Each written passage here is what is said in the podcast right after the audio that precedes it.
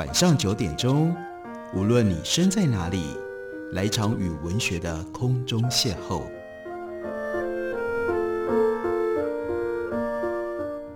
杨照谈书，邀您一同遨游文学世界，认识古今中外的经典之作。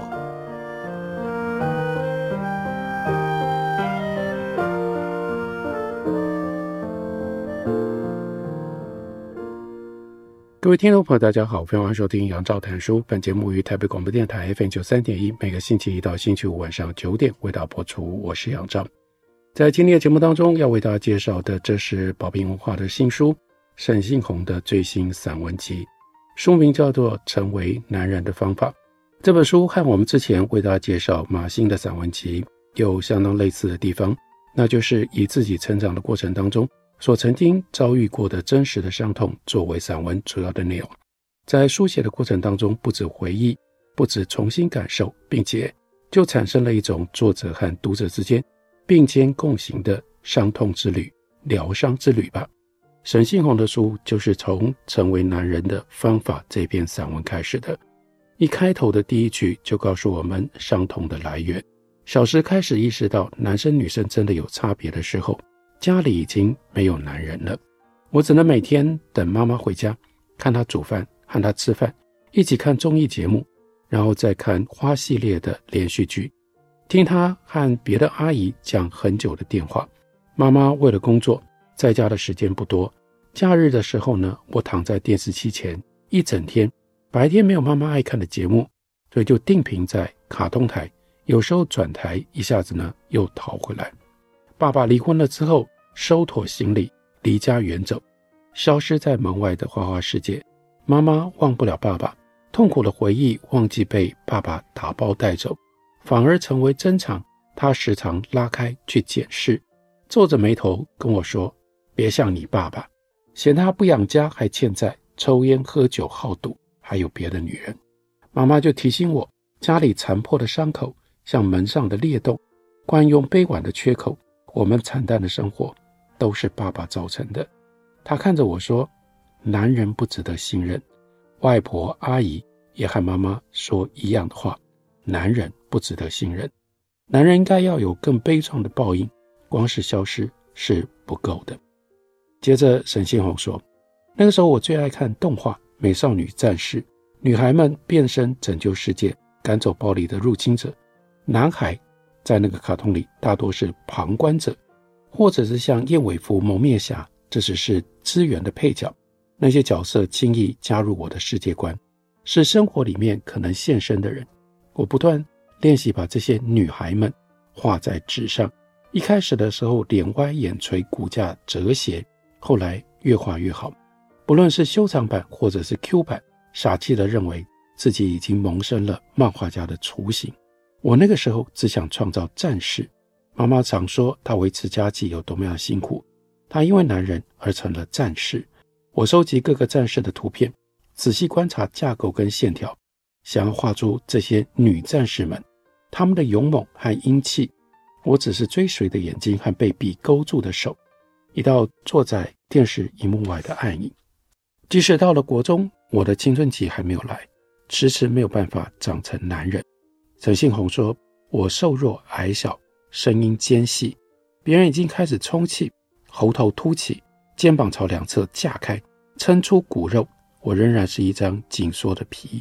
我擅长独自一个人安坐在漫长的时间里，从教室地板的光影观察太阳移动的轨迹，把长长的一天凝缩成为抛出一颗球的速度。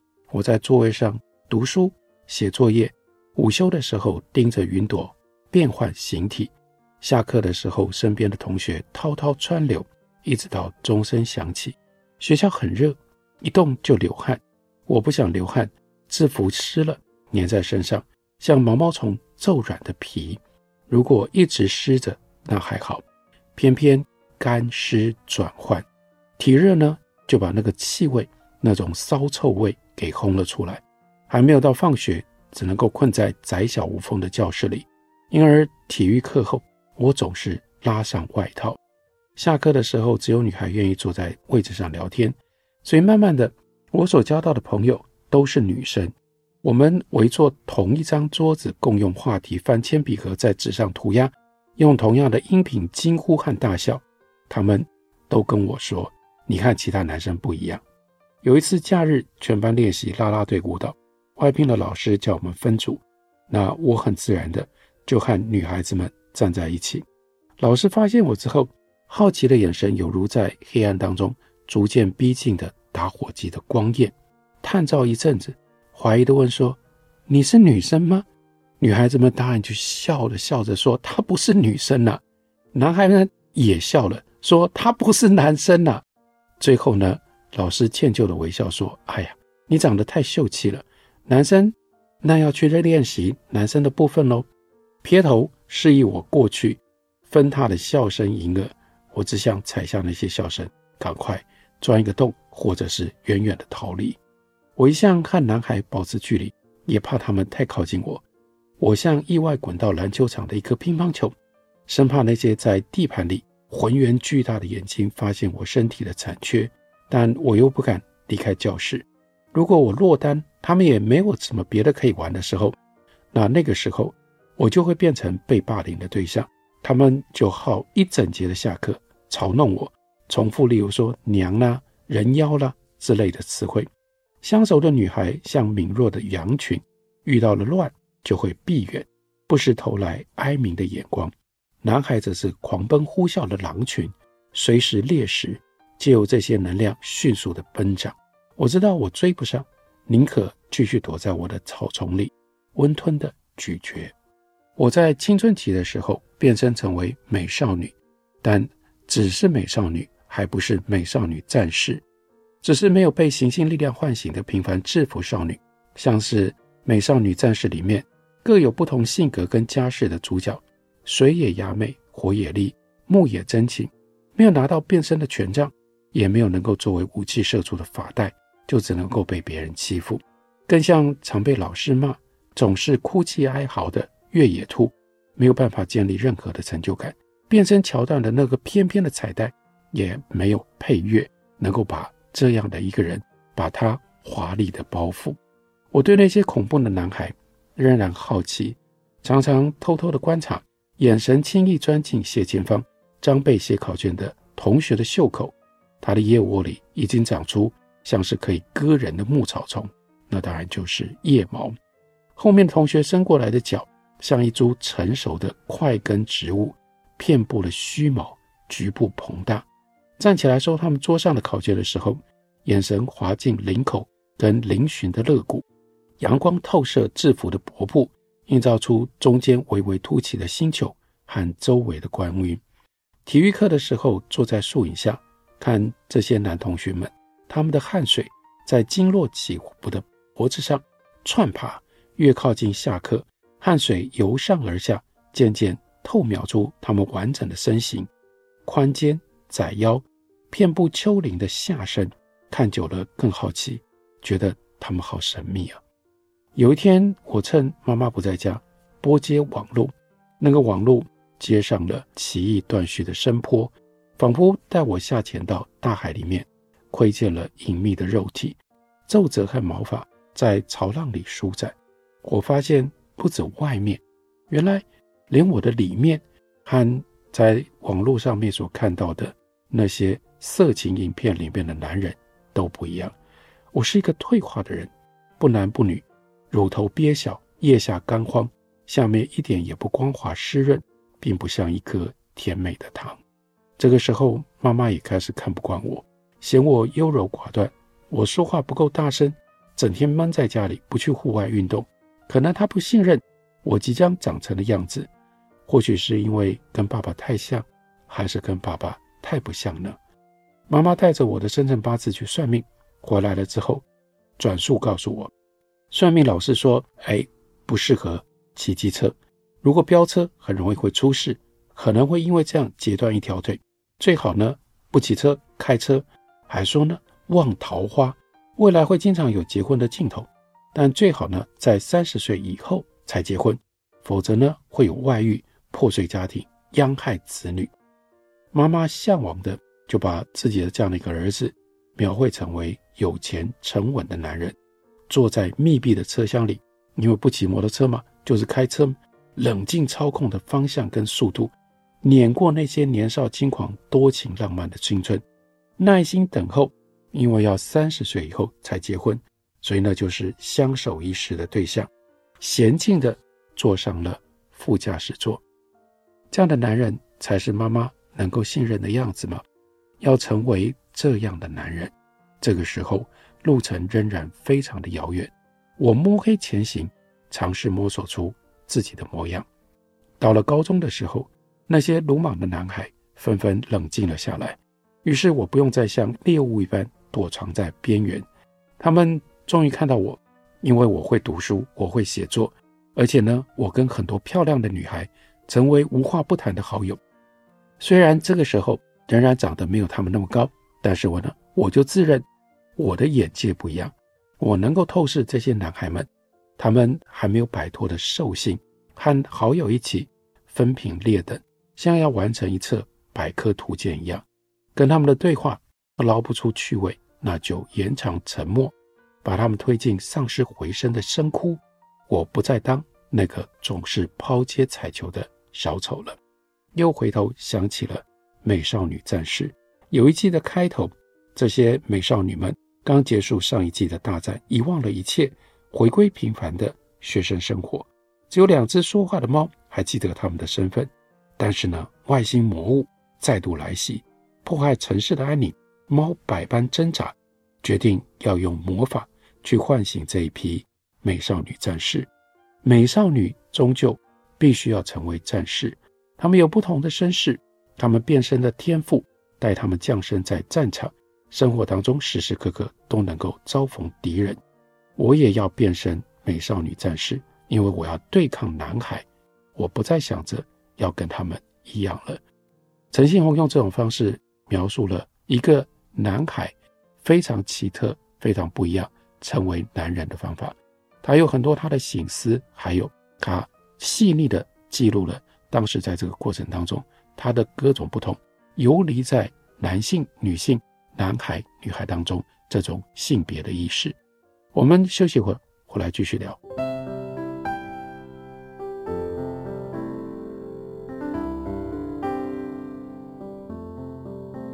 听见台北的声音，拥有颗热情的心，有爱。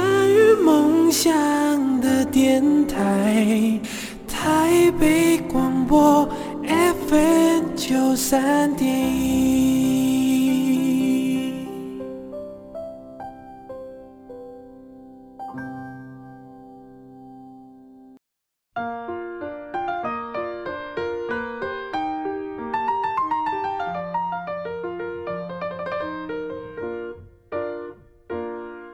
感谢您继续收听《杨照谈书》。本节目于台北广播电台 FM 九三点一，每个星期一到星期五晚上九点为大家播出到九点半。今天为大家介绍的是陈信宏的《成为男人的方法》。我们来读这一篇，就叫做《成为男人的方法》。陈信宏用他的散文文学之笔，回顾了自己非常不一样，没有办法顺理成章，从一个男孩，从一个少年，就变成了男人。这中间有很多的曲折。他说：“我的身体长得慢，腿毛长了出来，但腋毛仍然无声无息。不过这个时候，宽频网络也拓宽了资讯，就去查各种不同的关键词，确定其实自己没什么问题。然而，男孩们纷纷长成了高大的丛林，喜欢四处延伸他们的枝干跟藤蔓。明明不熟，但是呢，习惯一走过来就跟你勾肩搭背，把人往他的腋窝里面夹。”我总是必须要迅速蹲下，弹开，像遇到路边遗留的狗大便一样，避得远远的，躲开他们汗湿的衣服跟手背，还有他们身上浓密挥发的荷尔蒙。体育课结束了之后，走进教室里，就跟女同学一起捏着鼻子抗议。我其实很怕我孱弱的身形和仔细涂抹掩藏的成长臭被他们发现。我的身体不是严密护守的圣殿。只像是一尾脏污扭曲的泥鳅，但是我必须要高傲的战斗，我要抓准时机，不能示弱。即使看起来像是验证，但我仍然习惯观察，比较我跟这些男孩们之间的差别。旁人发现了，以性别气质佐证，认为说，嗯，谣传我喜欢男孩，所以会一直这样看男孩，一直这样观察男孩。所以这个时候，男孩们开始嫌恶地闪躲我的眼神，女孩们则是怯生生的暧昧又欲言又止，似乎决定贴心的替我保密。我不曾爱上任何人，我只熟悉自己的身体，微弱的欲望。像火柴在手掌的眼皮底下燃烧着，反正不像男生，却又不是女生，热情不像烟火追燃在异性的身后，在年轻的眼里面，这种人就只能够是同性恋。当时最适合流放这种背叛者的位置，那就是同性恋者。等到上了大学，男孩女孩好不容易退出了家长和课业的外衣，爱情的体质终于流露了出来。男女之间不甘于就只是朋友，稍稍靠近就擦出了火花，再多走一段路就牵起了彼此的手。众人开始忙着爱情，男性的魅力忙着用来征服女性。这个时候不需要再去压倒同性，也就越来越不需要去注意同性了。那如果还要做一个战士，我想要击败他们，继续和女孩交朋友，我就得要跟风，用同样的方式去谈一场恋爱。甚至呢，也许谈不止一场恋爱，要谈很多场恋爱。尝试了之后，我就发现，其实我也能够吸引异性。可能我和其他男生不太一样，有如一座彼端圣光的一个幽隐的山洞。时常骑车载着女孩子去逛街、去看电影，喜欢在机车上面跟女孩子聊天。和朋友不一样的是，多了被碰触的时候，心跳加速的感觉。骑车驾驶必须要直视前方，这个时候你看不到对方，因为对方在你后面。但是呢，触觉就会变得格外的敏感，像是手指贴在腰际的回温和轻震，或者是刹车的时候推到背上的肉感的涟漪。但是呢，有了女友却讨厌接吻和其他更深入的接触，所以我就尽量避免制造安静独处的时刻。如果我敞开身体，女友的前男友跟未来的男友们似乎也挤在她的眼里面旁观。对此，在欲望到来之前，我只感觉到畏惧。如果想要探索他人的身体，那也就代表着我自己的身体也必须被探索。可能是一直记得算命老师的话，所以呢，我就放慢了步调，让爱情的飞机迟迟不放下降落的轮架，因为老师告诉他。要三十岁以后才能结婚呢。即使我没有离开，但是这些女友就陆陆续续一个一个向我分手了。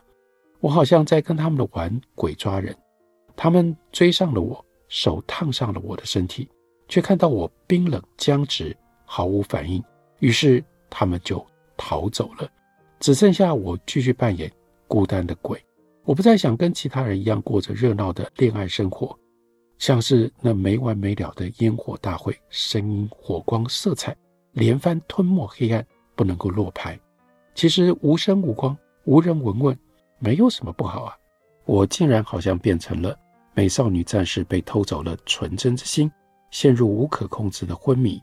那些王子公主屈膝讨好，展现男子气概的贵族时光，也就像一场让人越睡越累的噩梦，像妈妈一样。厌弃了男人，让我变成了这样一种奇怪的物种。妈妈也一样奇怪，不知道从什么时候开始，她不再温柔，而是严厉、冷酷、武断、寡言。每说出的一个字，都像是一根箭一样。或许正是他一直想要我成为的样子。年纪越来越大，美少女就脱下了身上的那一身水手服啊。年轻的战争都已经写成了史记，我们像大量邮寄的信件，被丢入分配好的框格，不相干扰，各自前行，安稳地活过了三十岁，有稳定的工作，买车买房，定期运动，稳稳地走上婚姻的路，甚至生养小孩。不论以前被笑成什么样的女孩，成为父亲，就代表拥有伴侣，拥有生殖能力，还有抚养的经济实力。货真价实的男人，不用再观察，也不再有人质疑，就落实了妈妈请人捏算的命数。大功告成，妈妈的空巢改建成为独户。不知道是谁先开始的，我们变得更加的疏远。妈妈终于终止了她的角色。我发现真正该对抗的是母亲。妈妈在幕后设计这场游戏，安排难关，逼我收集所有的宝物，让我练高一等又一等，一直不断地提升我的等级。她让我在任务当中充满了困惑，自己却过分的忙碌，以至于我始终没有办法从她那里得到解答。这是一连串的问题。为什么妈妈讨厌男人，却又要逼我成为男人呢？我成为的是男人，还是成为了他？为什么他是母亲，近在身边，却跟遥远的父亲一样的疏离？或许真的有那种好的男人，但我要如何成为那种好的男人？闯到母亲为我设的最后的一关，我看清楚了母亲的模样。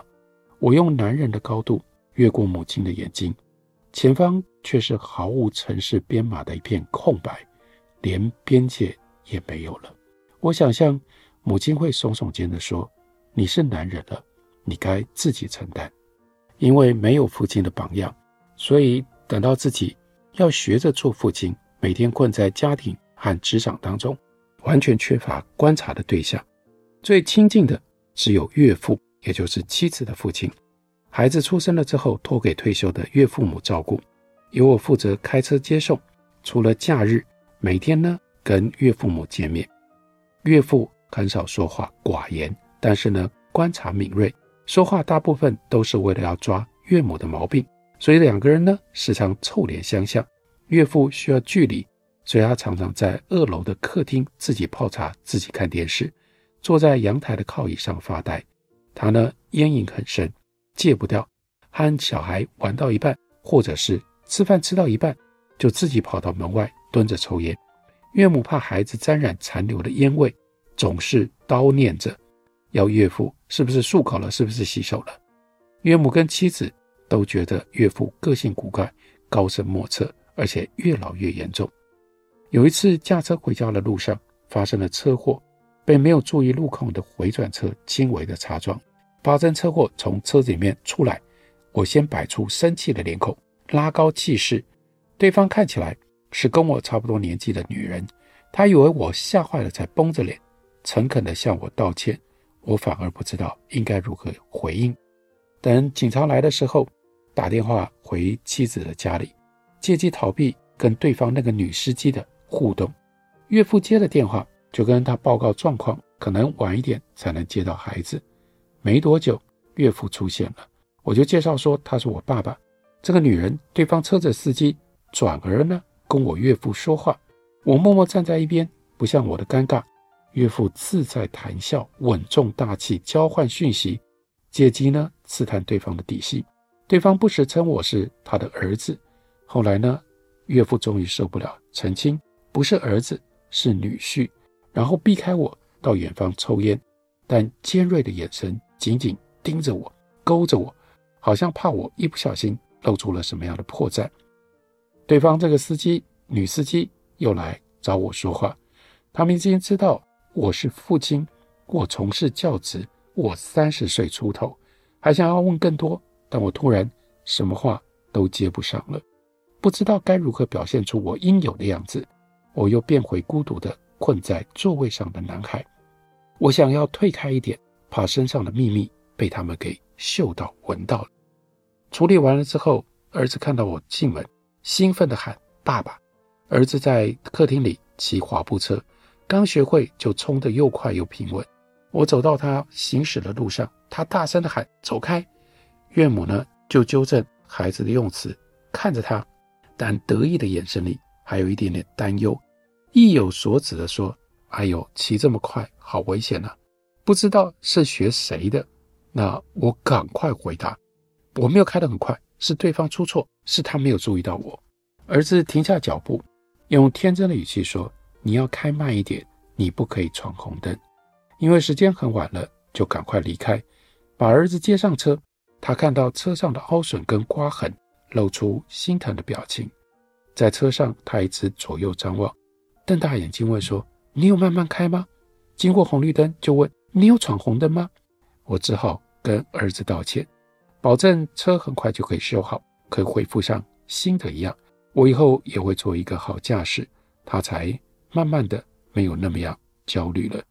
一直以来观察他人，只是把眼神常常的拉成别人的影子，一人叠过一人，再也找不到能够建立自我的基地。或许男人其实都跟我一样的自卑，经历了长时间的地壳推挤，从陆块崩塌出来，飘成了一座无法轻易抵达、远远看起来崎岖高耸的孤岛。孩子纯净的眼睛是镜子。我终于捧回自己流逝的倒影，看见了，看见了什么？看见了一个真实的男人，也是一个真实的父亲。这就是陈信宏他所记录非常独特，经过了崎岖的变化，他成为男人的方法。这本书的书名散文集就叫做《成为男人的方法》。宝瓶文化出版公司刚刚出版的新书。感谢你的收听，下个礼拜一同一时间我们再会。